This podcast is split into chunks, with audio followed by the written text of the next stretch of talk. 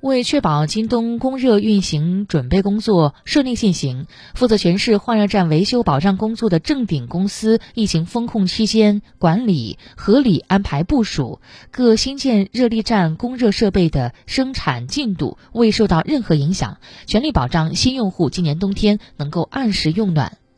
十一月份以来，正鼎公司已完成二十个用户小区的供热设备安装工作。居民今年冬天有望加入集体供热，享受到集中供热带来的温暖和便捷。与此同时，一百一十八座热力站内供热设备也已经完成维修调试，并且按时投入运营。